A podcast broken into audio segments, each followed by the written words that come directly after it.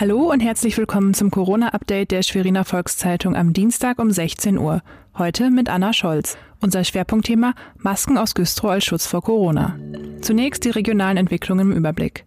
Einen fulminanten Start legte das erste Autokino Güstrows am Wochenende hin.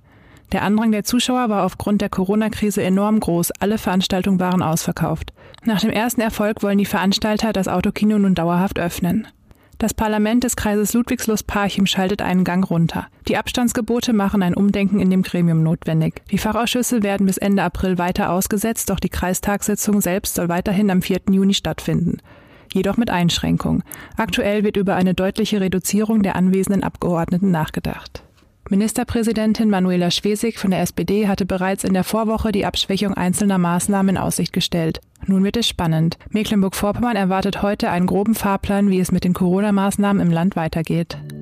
Ruhig bleiben und nähen lautet das Motto von Sandra Sieber in der Corona-Krise.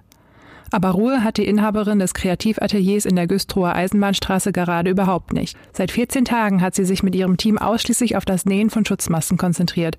Mehr als 1000 Masken hat sie in den vergangenen zwei Wochen bereits an Privat- und Firmenkunden, Apotheken sowie soziale Einrichtungen herausgeschickt. Für die Näherin bedeuten diese Zahlen Akkordarbeit. Bis zu 100 Stück schafft sie am Tag. Dass der Arbeitstag dann auch mal 14 Stunden hat, nimmt sie hin.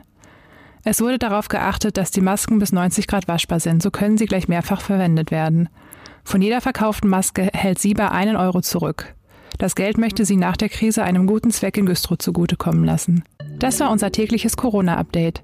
Sie wollen regelmäßig erfahren, was los ist? Dann abonnieren Sie unseren kostenlosen Corona-Newsletter auf svz.de. Die nächste Folge von Coronavirus aktuell hören Sie Mittwoch früh. Bleiben Sie gesund.